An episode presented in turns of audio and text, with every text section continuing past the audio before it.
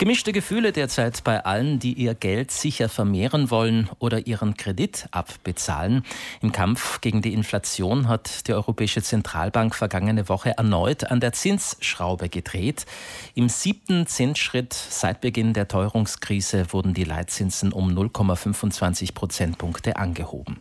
Steigen die Zinsen, ist das schlecht für die Kreditnehmer, aber gut für die Sparer. So haben wir das gelernt. Ob man das so eins zu eins auf das Tagesgeschäft Geschäft äh, übertragen kann, das fragen wir Herbert von Leon. Er ist Obmann des Raiffeisenverbandes sowie auch der Raiffeisenkasse Meran und jetzt bei mir hier im Studio. Guten Morgen, Herr von Leon. Ja, guten Morgen, auch von meiner Seite. Wie haben sich die Leitzinserhöhungen der letzten Monate auf das Tagesgeschäft an den Bankschaltern und in den Beratungsgesprächen ausgewirkt?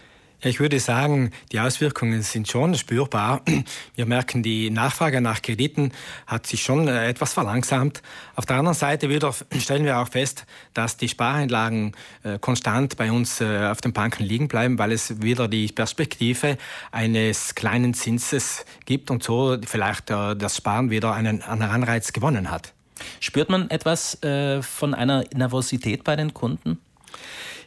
Ich würde sagen, aus meiner Sicht und aus Sicht unserer Raiffeisenkasse äh, haben wir da noch sehr wenige Reaktionen äh, wahrgenommen.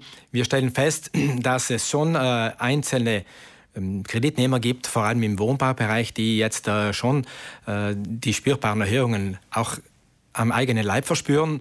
Ich stelle aber fest, dass wir noch keine Rückstände haben und äh, wenn es Probleme gibt oder bei einzelnen Probleme gibt, so äh, kommen sie in die Bank und es wird äh, Möglichkeit gesucht, um dieses, äh, so die Mehrbelastung vielleicht auch äh, zu mildern.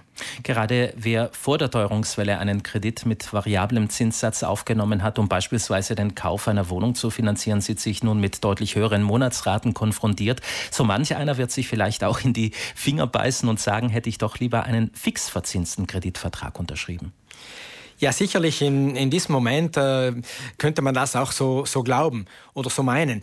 Ich denke aber, äh, Fixzinssatz oder Variabelzinssatz muss man schon sehr äh, differenziert damit umgehen. Es ist auch, man muss sich das gut überlegen. Äh, Fixzinssatz bedeutet, bedeutet ja, wie der Name schon sagt, ein fixer Zinssatz. Und wenn äh, dann die Zins wieder steigen, dann kann man von diesem fixen Zinssatz auch nicht so äh, ohne weiteres heraus. Und ich denke, wenn wir die aktuelle Situation anschauen, dann äh, kommt diese Vorwartrate, die, die auch den Vorschau macht, die, die Vorschau macht von den Finanzanalysten auf die Entwicklung der Zinssätze in den nächsten Monaten, dann stellen wir fest, dass man äh, da Richtung 2025 von, einem, äh, von einer ne-, Erniedrigung, Niedrigung, also Erniedrigung der Zinssätze ausgeht und dass man da auf ein Niveau, man schätzt auf ein Niveau von 2,5 zu kommen.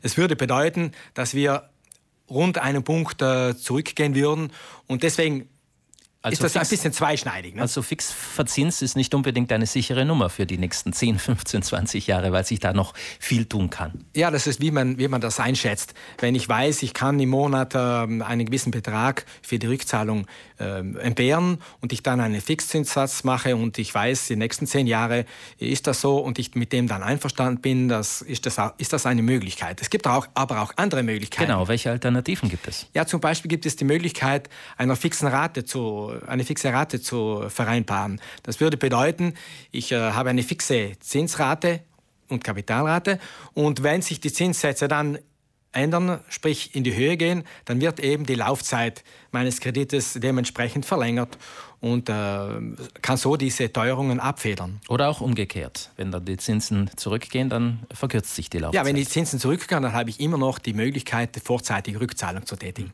Wie ist das äh, mit den Zinserhöhungen, die die Europäische Zentralbank vorgibt? Äh, wie werden die auf den Bankkunden übertragen oder abgewälzt?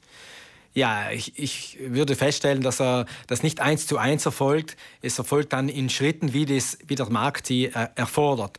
Äh, auch im Kreditgeschäft belebt, also man macht den Preis die Nachfrage und das Angebot.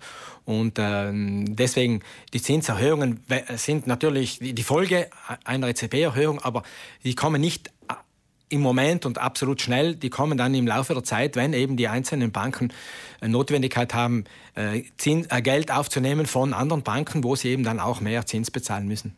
Zum Zinssatz für Kredite berechnen Banken ja auch noch einen Aufschlag dazu, den sogenannten Spread, ist ja so eine Art Spielraum auch für die Banken.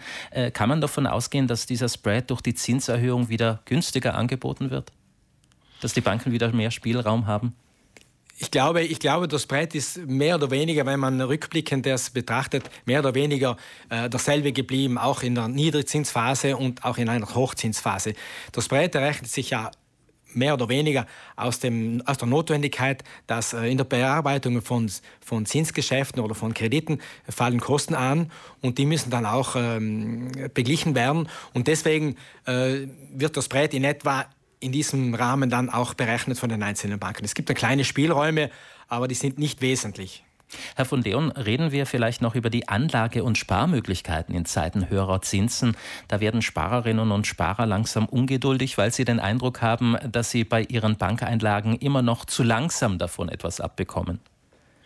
Ja, natürlich. Äh, die Sparer haben jetzt in, der, in, der vergangenen, in den vergangenen Jahren eine sehr schwere Zeit äh, erlebt. Und jetzt äh, ist die Situation so, dass man auch für kurzfristige Einlagen schon wieder einen Zins bekommt. Ich glaube, die Erhöhung des äh, Habenzinssatzes hinkt natürlich dem äh, Sollzinssatz etwas hinterher, weil ähm, der Mechanismus eben ein anderer ist. Ich glaube aber, dass das jetzt wir auf einem guten Weg sind und ich denke, wenn man äh, wenn man sieht, dass äh, Festgeldanlagen schon in etwa bis zu drei Prozent bringen, dann ist das Sparen auch wieder sehr interessant geworden. Also das Geld auf jeden Fall als Festgeld anlegen und nicht als Tagesgeld.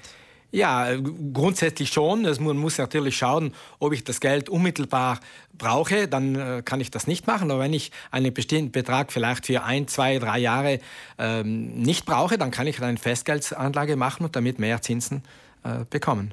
Sie haben vorhin gesagt, äh, wohin die Reise der Zinsen geht. Äh, da wird davon ausgegangen, dass 2025, glaube ich, haben, haben Sie gesagt, die Zinsen wieder etwas zurückgehen könnten. Was heißt das für die Banken? Ja, die Banken sind natürlich dem Spiel äh, Angebot und Nachfrage ausgeliefert und natürlich auch der Vorgaben der EZB. Und die, die Banken äh, müssen sehr vorsichtig reagieren, sprich äh, schauen, dass, dass man nicht Festgeldanlagen für zu lange Zeiten macht mit zu hohen Zinssätzen und umgekehrt nicht zu viel Kredite vergibt mit fixen Zinssätzen, äh, die dann vielleicht äh, obsolet sind und äh, dann wieder die Kunden in Schwierigkeiten bringen. Haben wir schon in der Vergangenheit erlebt. Also darauf müssen sich Kunden dann auch an, äh, einstellen, was das Angebot der Banken angeht. Herbert von Leon, ich bedanke mich für das Gespräch und äh, wünsche Ihnen weiterhin eine gute Arbeit. Ja, sehr gerne. Auch von meiner Seite einen schönen Tag.